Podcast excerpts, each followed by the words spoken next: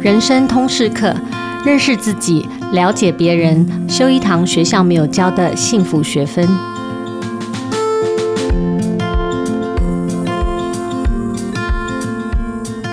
大家好，我是主持人启瑜，也是亲子天下的创办人跟负责人。在岁末年终，圣诞节的季节又到了。那听众朋友们跟我一样，也在头痛着准备圣诞礼物了吗？今天呢，我们想要分享的主题哦，也可以硬凹成跟这个礼物有关，因为每年到了年终，很多人都会收到或者给出另外一种所谓无形的礼物啊。对我来说，哈，就是在职场上所谓绩效评估的季节啊。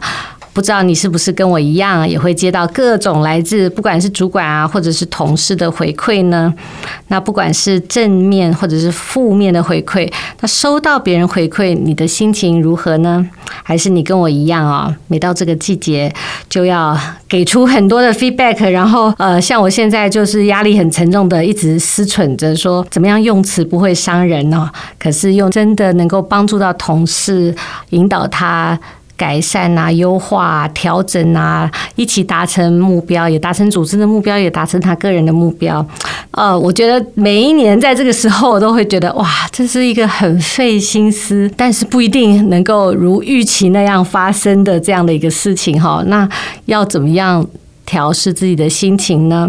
今天哦，要来跟我们一起聊这个主题的来宾，是我个人哦，从他的每天的脸书对我来说，可能是一种精神食粮哦，我觉得非常有帮助。他是商业思维学院的创办人和院长游书凡。那他现在的专职呢，是云端人资系统公司 Mail HR 的营运长。那业界大家都称他 GP GP 老师。那我们先请 GP 跟大家打声招呼。各位听众朋友，大家好，我是 GP。我想商业思维学院和你现在工作的这个领域范围啊，可能对亲子天下的呃 Podcast 听众来说可能比较陌生，所以我想呃先请 GP 可以简单帮大家前情提要一下，呃，包含商业思维学院或者你现在的工作不只是职称，而是说你工作的一些内涵，也让我们更了解。说接下来我们呃想请 GP 分享这个过程，其实是 GP 工作里面非常重要的一个工作范围了。对。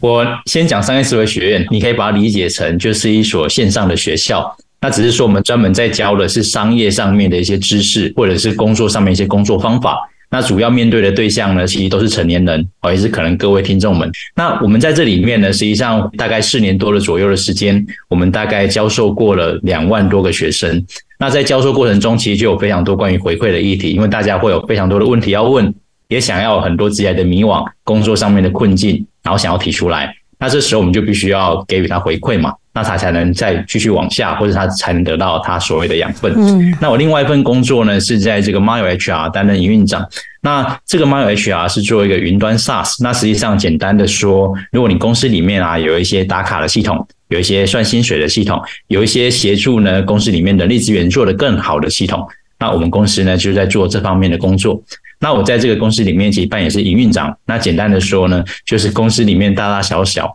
各种的事务，我都必须要好去看它，然后协助它可以做得更好。那这里面就会涉及到我一年到头可能必须要对我们公司一两百位的员工有很多的工作上面的指导，或者是所谓的回馈。那里面也会收到很多来自于我们员工对于我们在带领公司上面他给我们的回馈。这里面呢，一定都会掺杂好跟坏的部分。那我相信呢，这也是大家很好奇的。到年底这个时间点，如果要做绩效的面谈，要给彼此回馈的时候呢，我应该如何来面对这个回馈？好需要。我应该如何呢，给出正确而且对对方有帮助的回馈？我觉得这是我们今天可以跟大家好好分享的部分。对呀，关于给回馈跟接受回馈，其实。都不是简单的事。那我是在最近的脸书上看到 GP 就有写了一篇引导大家来思考哈，当你收到回馈的时候，你应该怎么想这些事情？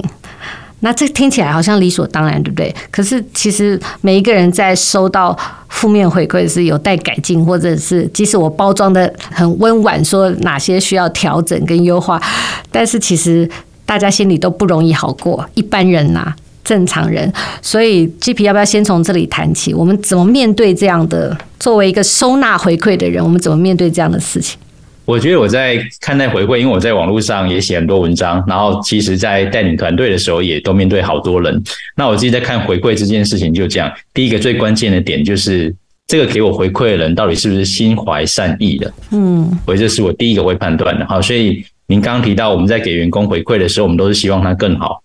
我们在给朋友回馈的时候，希望他更好，所以我们说了真话。那即便这里面可能有一些会让对方有点不舒服的啊，但我们其实上是怀抱着善意的。那一样，当我在面对就是别人给我的回馈，甚至里面可能语带批评的部分，我都会先看他到底是怀抱善意，还是实际上他纯粹就是想要批评我。他实际上就是纯粹因为观念不一样，想乱讲话。哎，但善意怎么辨别呢？你怎么辨别善意？我觉得这个说来容易，哦、说起来，我我觉得是这样子，就是说一个怀抱善意的人，他的用词不会恶毒，嗯，他不会批评你的人格，嗯，他不会批评，也不会伤害你的自尊，更不会谈到你家人的其他事情，嗯，我只要涉及到这部分的，我觉得不管他嘴巴是不是因为嘴巴坏，心里善良，我都会先认为。他实际上就是有恶意的。好，那我自己觉得，在包容这一种，呃，连基本的尊重都没有，然后会攻击你个人人格、攻击你的价值观、攻击你的家人，或者是说去否定你很重视一些事情的，那这一种，即便我可能会判断错都无所谓，我都会觉得呢，这种叫做恶意的批评，我可以选择忽略。好，所以这个是我第一层会判断的事情。嗯，啊，那第二个我可能会想要抓的就是他的给的内容是不是具有一定程度的建设性。哦，还是很直觉的情绪上面的反应。嗯，比如说我们在工作中可能都会接收到的是，我觉得呢，你想的不够清楚。我觉得呢，就是你这个想法大错特错。哦，这个听起来像回馈，但实际上它并不具备建设性。嗯，好，那没关系，因为它排不到恶意嘛，所以我们可以进一步问他。所以你觉得我哪边还可以更好？你觉得我还有哪些地方可以就是给我一些指导，让我知道呢哪些地方我下一次就不会再犯一样的问题了。我们可能会想要知道这部分，那不见得每一个人都会讲得很清楚，嗯，但是呢，他约略感觉就是不对劲，哦，这也没关系，但毕竟他是怀抱了善意，那他也尽可能想要讲出他给你的回馈了，那我们就是会觉得这一种回馈，我就会比较坦然的把它收下来，哦，因为他讲的我也理解，好像我真的有做不好的地方，但他确实没办法告诉我我怎么做更好，但是我自己觉察了，我好像真有做不好的地方，那像这种我也愿意收下来。也愿意说下来。那至于那种讲得很清楚的，那我觉得就理所当然，就比较没关系。但是心情上怎么调试嘛？嗯，举例来说，因为我是一个强调数据导向的人，好，所以如果今天我准备一份报告，然后呢，这份报告呢，确实也说服了老板，可在里面呢，可能我的主管发现这报告里面呢，有一些跟学理上面说不通的，或者在数据的逻辑上面，他觉得有一些疏漏。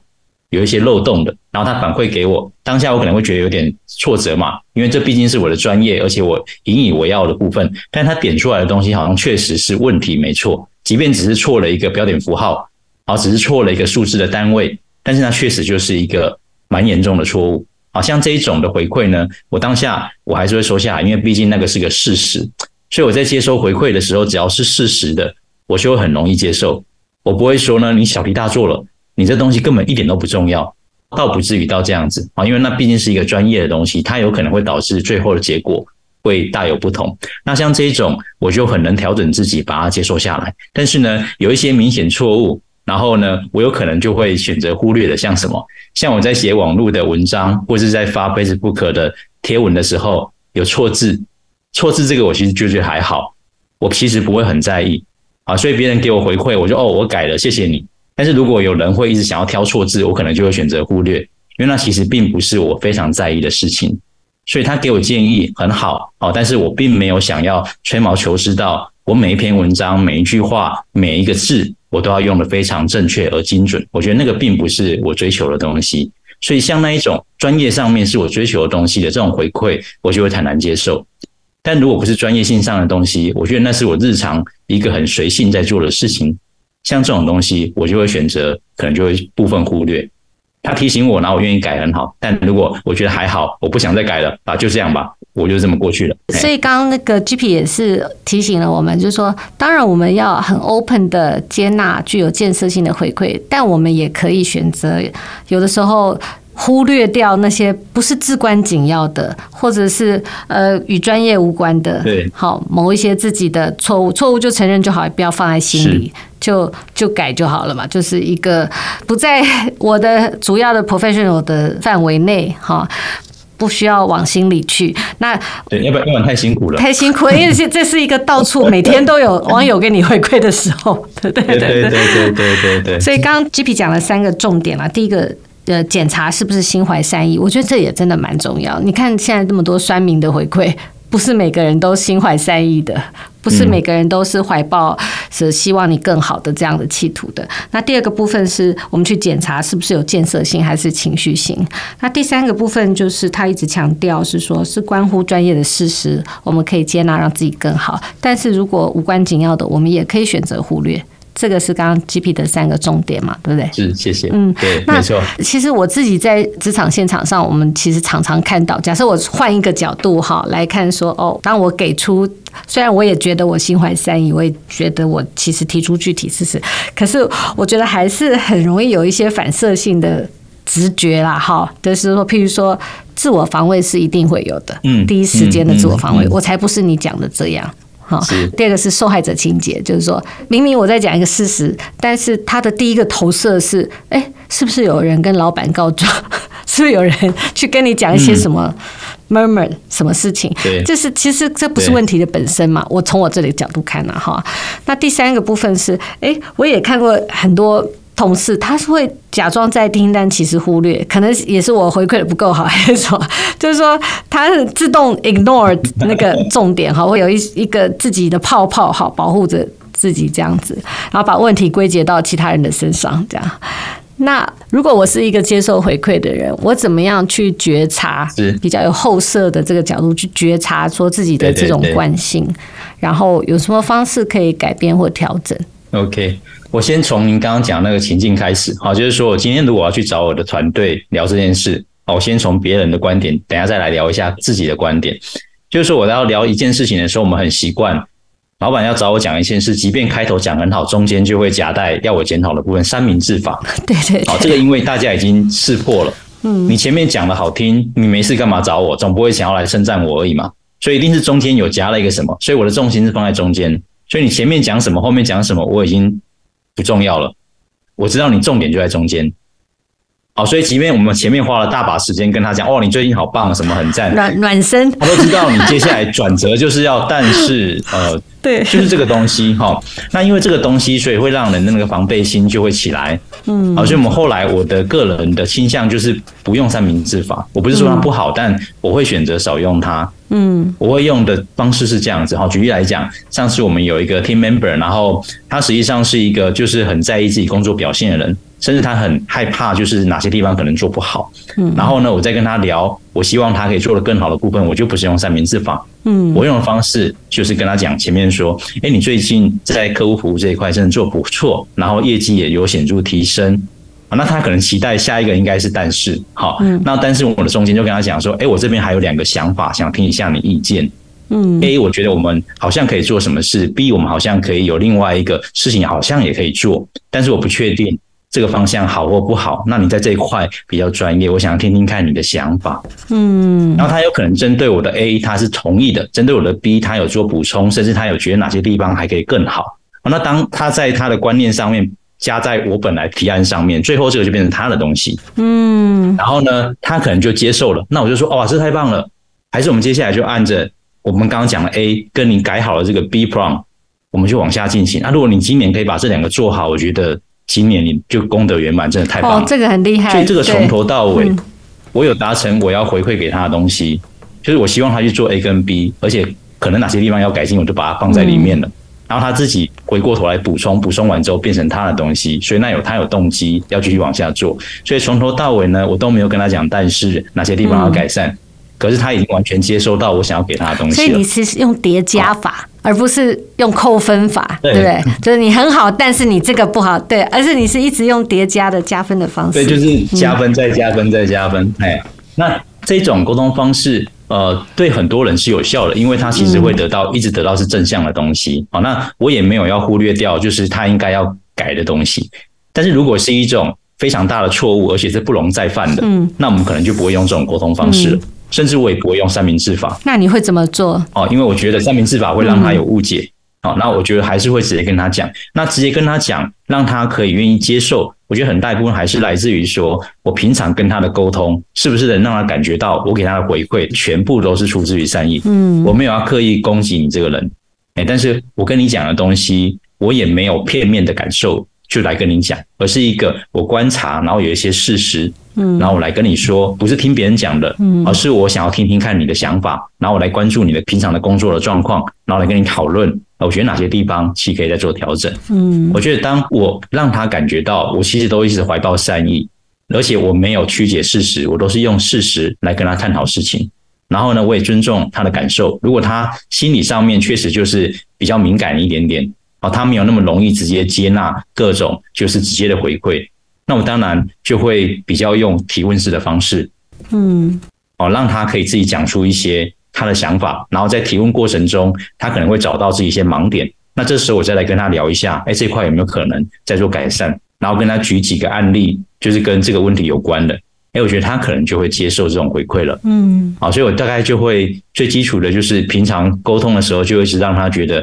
我其实跟他沟通不会没有耐心，而且我愿意就算花一个小时跟他聊这件事情，我都可以。嗯，那他就会觉得其实我是好是善意的，这是平常就可以去培养的。那第二个就是我刚刚讲的是基于事实的陈述，然后再识别说这个人到底是属于比较敏感型的，或者是他是属于比较能直接被回馈型的。然后来决定我跟他沟通的这个过程的方法。嗯，所以 G P 其实突破我们一个盲肠，就是说我们常常在职场用的那个三明治法哈，其实是很容易被识破，并不真的有效。对不对？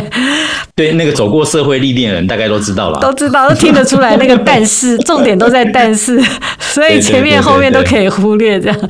那呃，除了叠加法以外，直接的沟通其实蛮考人信任感。嗯，那我就会想问一个蛮关键的问题，就是说，作为我们给回馈的人，嗯，时常要给回馈人，怎么去？建构这个信任感，应该是有些原理原则。其实刚刚 Gipi 一开始就有提醒啊，就是说，哎，我怎么样避免呃人身攻击哈，或者是呃怎么样避免一些标签化的成见？对，然后能够给出有效回馈或具体回馈的就事论事的这个方法有哪些？套路嘛，或者是说有哪些你觉得其实可以提醒我们自己作为一个给回馈的这样的角色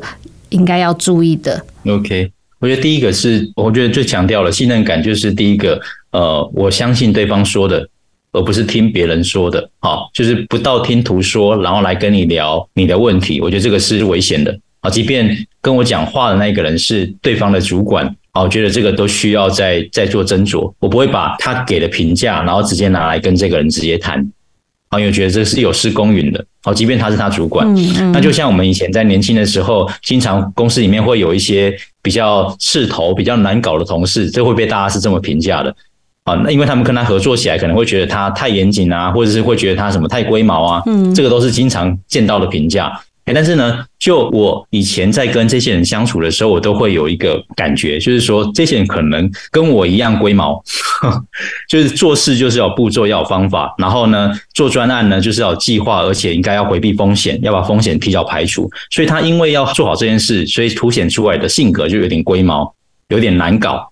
但是当我们实际相处之后，就发现说这个人做事方法其实是对的，他只是沟通方式不太好。所以会让其他同事有这样的感觉，嗯，好，所以如果是这样重新定义他的话，你就会发现，其实这个同事是个好人，只是不是那么擅长说话跟沟通，啊，所以当我自己亲身接触之后，我就不是从别人耳里听到这个人的评价，我就不会对他直接贴上标签，而是我可能会试着去了解这一个人，诶，他的沟通习惯，他的工作方法，他在决定事情的时候，他的想法是怎么样，嗯。我觉得这个比较客观一点点。好，所以第一个，我觉得不要从别人的口里去认识一个人，然后对他就开始有一些标签或是评价。我觉得这个是我在面对会跟我一起合作这些同事的时候，第一个一定会做到的事情。好像这个像这个也常常会犯的一个错误，就是说，诶。很多主管不好意思自己说，我对你有这个看法，所以他会用别人说，哎，我听谁谁谁讲，或者是谁谁谁说你如何，去回避这种自己要直接面对。其实这个对接受回馈者是很不好的一个感受。对，就像我在大概二十几岁的时候，我的主管，好，那他当初就在回馈过程中，他讲了一句话，他就说呢，我就是听谁说。好，那我就说你会相信，就代表你心里信了嘛。嗯，要不然你不会来问我。嗯，我就很直接的就直接回应他了。我说这件事情子虚乌有，但是你信了，要不然你不会问我。所以代表的是说，你对我的人格或是对我的工作的态度，你有怀疑。嗯，好，那请问一下，就是你怀疑的点是什么？我就想要知道，嗯，他到底卡在哪边嘛？那但是这个东西就是一样啊，你越听别人讲，而不是自己判断，我就会怀疑。简单讲，我怀疑你的智商，我怀疑你的客观性。这个其实就很不好，哎，就非常不好。还有一种常犯的是说，中阶主管也不好意思直接跟他的部署讲他的看法，所以他就说，老板认为就是他把这个责任推到更上层的、更高的权威者。其实这也是会犯了刚刚的一个错误，对不对？对，嗯，因为你跟我最 close，我们平常都在一起工作，然后你没有这个评价，嗯，你也没有给我回馈，然后是上面来讲，但是上面来讲，如果你觉得不是。那你应该帮我跟老板反映说不是这个样子啊，但你为什么不讲呢？对对，那就是说平添没必要的麻烦，这就会完全失去信任感。嗯嗯嗯嗯，哎，因为我觉得你没有站在我角度，你没有真正了解我。嗯，哎，你没有帮我去跟别人讲说他不是这个样子的。哎，我觉得这个实际上是不太好的。嗯嗯，这真的非常重要，是信任感的一个基础。对啊，信任感，我觉得如果要建立的话，其实真的那个最关键的就是说到做到这件事情了。好，就是说今天我在跟你。面谈或者在我这跟你讨论事情，但是我答应你的东西都做不到，其实我渐渐的就会对你这一个人的诚信是失去信任的，甚至你在给我回馈的时候，我也会觉得你在胡说八道，因为我对你这个人诚信是没有信心的。嗯，好，所以我觉得要培养信任感，就是我今天跟你聊了，然后跟你谈好的事情，那我们真的能让它如实发生。我答应你会帮你争取调薪，我答应你会帮你争取晋升机会，我真的都有去做了。那最后结果好或坏另当别论，但是你有去做，而且是有证据可以证实你真的有做的，嗯，好，所以你说到做到，基本上就比较能去把我们跟团队或者跟朋友部署之间的信任感建立起来嘛。那这个信任感有了，他觉得跟你讲有用，他觉得你讲出来的东西是真的对他有帮助了。我觉得这个是两者相加成的，因为你说到做到，所以我觉得你说的东西应该都是会为我好，不会是为你自己好，不会为自己方便。这时候我就会相对就更信任你了，好，所以我觉得这两者之间其实是相辅相成。那只要我们能说到做到，我们能呢，就是不要从别人口里来评价对我部署或是我团队的一个回馈。嗯，那当别人真的说的时候，我也可以站在我的理解上面，然后，去说这个人可能不是这个样子的。我觉得这三者都能做到，我相信团队成员对你的信任感应该就不至于到太差了。嗯，Gipi 过去就像刚刚你自我介绍一样，你其实的专业就是给回馈啊，特别在商业思维学院的过程里，很多人 对很很多人很渴望得到你的一些回馈。那你自己可不可以举一个例子，你印象深刻的例子，就是说，呃，所谓的有效回馈可以达成的效益，那你有一些好的经验，你自己个人的。呃，接受回馈或者是你给别人回馈的时候，那个好的有效回馈是怎么形成的？好，我觉得我过去因为有好多个 mentor，那这些 mentor 其实都会给我非常真实的回馈哦，可能包含说哦，有些地方我觉得你太主观了，然后他会谈是哪几个案例。那我们在接受这种回馈的时候，其实呃一开始都会感觉就是挫折嘛，啊挫折，或者是觉得自己好像哪些地方不好。但是呢，后来当我已经感受到给我回馈者的善意，而且他是。不吝啬给非常深刻的建议跟他的想法，你可以感受到他对你是真的希望你更好的。只要一旦能感受到这个，其实那个被回馈者的动机跟他心里的感动程度，就是会爬升的，非常可怕。嗯，你的那个动机，你会觉得说，呃，第一个，我真的还有好多可以努力的空间，而且我好像很明确知道我应该提升哪些地方了。然后呢，有一个我非常尊敬的人呢，哇，他对我是有一个这样的期待。而且他不吝啬，不害怕花他的时间来跟我做这个沟通。我觉得那那个整个人的那个动机是完全不一样的。那一样在学院里面，我当初在指导学生的时候，这学生第一个念头都是：哇，院长愿意花一小时跟我聊一聊。然后当我聊完之后，然后再给他说：哎，你或许可以先朝哪些方向思考。我不会直接给他应该要做什么事，但是我会说你可以先思考哪几件事情。好，那如果你思考完了。好，那我很期待，就是你可能在两周内或是一个月内，你要再找我，我们再讨论一次。这个对他来讲，其实是一个很大的激励。他本来想说只是来咨询一下，然后听听看院长有什么想法，然后被教学一下。哦，但可能过程中不是个教学，而是在协助他引导去想想看他现在问题在哪里，然后还给他派了一个任务，然后跟他说，哎，两个礼拜后我们再谈一下。所以他心里的想法是，哦，院长不止愿意花一个小时，还愿意花两个小时、三个小时的时间来协助我去克服我现在的问题。哦，所以我觉得呢，真正好的回馈，有可能就会是促使，就这个被回馈者，哦，他会产生非常大的行为，哦，跟他心境上面的改变。所以我觉得呢，我如果真的要做到这种有效的回馈的话，我的回馈呢，就不能是很表面的。嗯，就不能说你就努力就好了，你要克服到现在的困境哦，你要先调节一下自己的生活习惯。我觉得这些部分可能都是会比较表层，那就比较不容易是让他觉得哦，他好像呃非得要去做一件事情，或者呢，他真的得到了一个非常可靠的帮助，或是可以让他更好的一些好的回馈。好，所以如果从我自己本身来讲的话，我过去就是碰过非常多 mentor，他们都很愿意在我的盲点上面。陪我聊很久，嗯，哦，我觉得愿意花时间本身就是一个很珍贵的事情了。所以当有一个人愿意陪你聊一小时，他就是一个很珍贵的事情。但如果今天他只跟你聊十分钟，这实际上你就会感受不到他愿意花时间在那边陪你梳理你自己的思绪，突破你自己的盲点，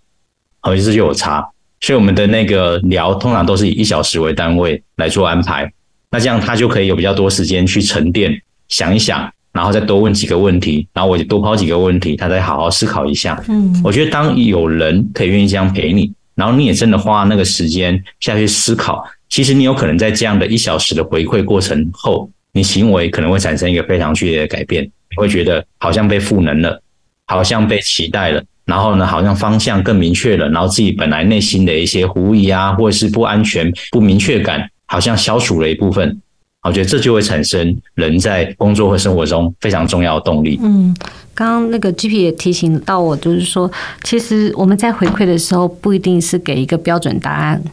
或者是一个具体的方向，而是呃陪伴对方梳理他的思绪，然后专心的去跟他一起理解关卡。或者是提供一些可能的不同的想象，那光是这样的时间跟专注力就是一个非常珍贵的资源。对，他就可以激励到这个接受回馈的对方，他有一种被赋能的期待，对吧？这边我也可以再补充一个东西，也、就是说我不会把回馈这件事情当成是一次性任务，也就是我没有期待在这一次我一定会得到。我给他回馈之后，预期要产生那个结果，不会，嗯啊，因为有些时候有些人真的需要两到三次，但是他一旦接受这两到三次，他思考调整的过程，他其实真的就有些卡关的地方就真正打通了，嗯，哎，所以我自己在这过程里面很常得到了，包含说我们的团队或者是我的学生，他们会说呢，院长真的太有耐心了，嗯，哦，就是我那个卡关卡那么久，然后你点了好几次我都没过的那个，你还愿意再多聊个两三次，啊，或者是说。愿意就是包容我们这么笨啊，他们会那么讲，就是说我就是很笨，好像没慧根。那我说没有啊，这种卡关的东西，其实那个每一个人需要去突破的时间不太一样啊。那像我一定会有一个盲点，可能我这辈子都到现在都还没有想通的啊。你只是刚好在跟我聊的时候，你这个时候卡在这个点上面，好，所以你可以透过三个小时想通，已经很聪明了。好，所以这个无所谓，没关系。所以我说我不会设定说这一次的回馈我一定要把一个事情给结束掉，因为这个我觉得太有时候太强人所难。嗯，其实这个接受回馈跟给回馈的这个历程，呃，有时候不一定是一定是这个，因为公司要绩效评估，所以我要接受考核，所以我才嗯啊不得已。有些时候像刚刚 Gipi 讲的这个历程，我觉得是对整个人生里面都很有帮助的。有时候我们也会常常自己找 mentor。主动去寻求回馈，那有没有一些建议哈？就是说，我想一般人。比较不容易有这个习惯，因为我觉得我们可能创业者，或者因为你做公司，你常常就是会卡到，然后你已经没有老板了，对不对？所以你要 你要自己去找一个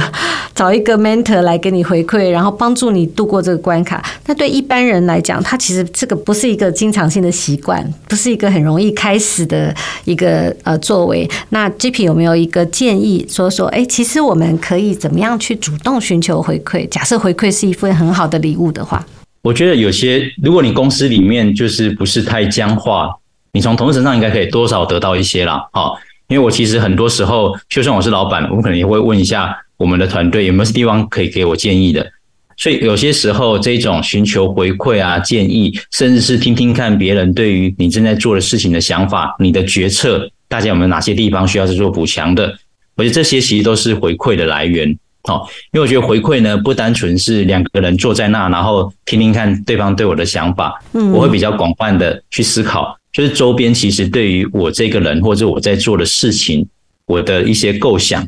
然后大家的感受怎么样，认知怎么样，其实这个都是广泛性的回馈。好，那如果真的要深入有效的话，我觉得除了跟你一起工作这些同事啊，你可以主动问他们啊，就是说我们在一起合作这个案子，那这个案子过程中，我觉得大致上都还顺畅，但是我们好像还有一些地方就是卡卡的。那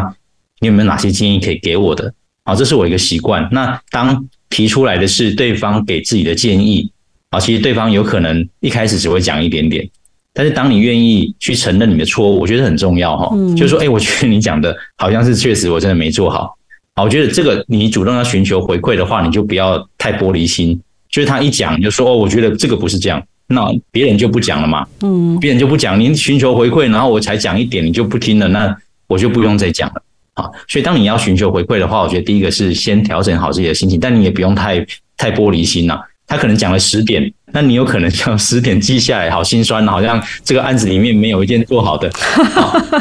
啊，但是呢，最后你还是可以那个厚脸皮一点说，那请问一下，我有没有做得好的地方？啊，我觉得这个是一个就是自己在心境上面的克服啦。哈，因为我觉得每一个人任何时刻一定都有做得好跟做不好的东西。好，那只是说做得好的有可能你也没发现，做不好的你也没感觉。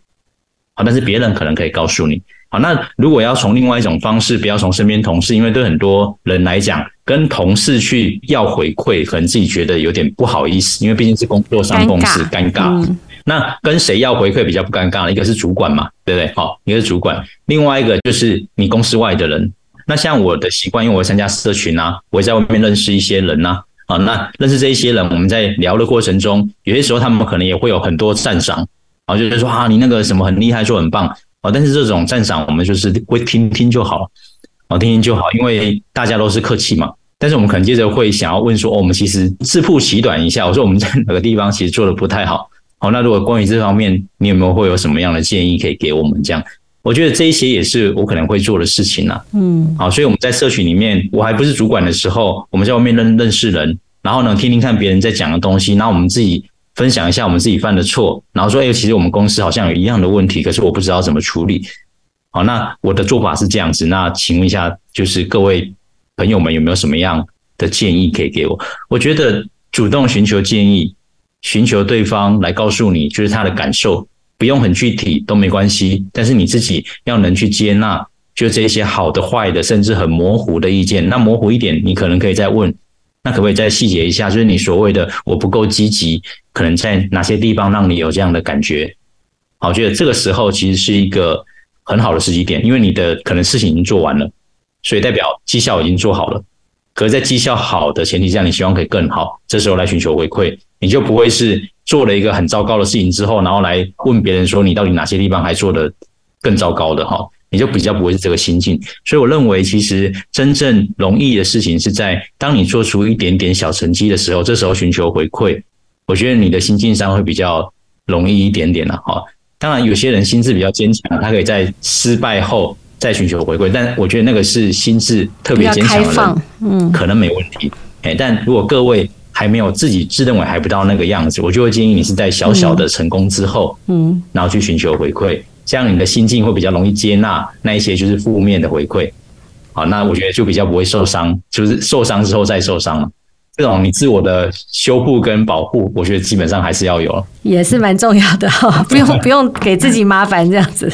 就是在一个成功的基础上，哎，寻找一个可以更好的。呃，空间跟呃机会，那刚刚 GP 讲的，我自己觉得很有收获，就是说，真的好的回馈可以帮助自己跟别人哈，就是说包括你他动机的提升、心境上的改善，他可以呃，让别人感受到一个可靠的帮助跟被赋予的期待。他不只是被找到一个缺点，然后强调你一定要自己好像剥光了，在主管面前看到自己各种不完美，而是一个好的回馈的历程，是一个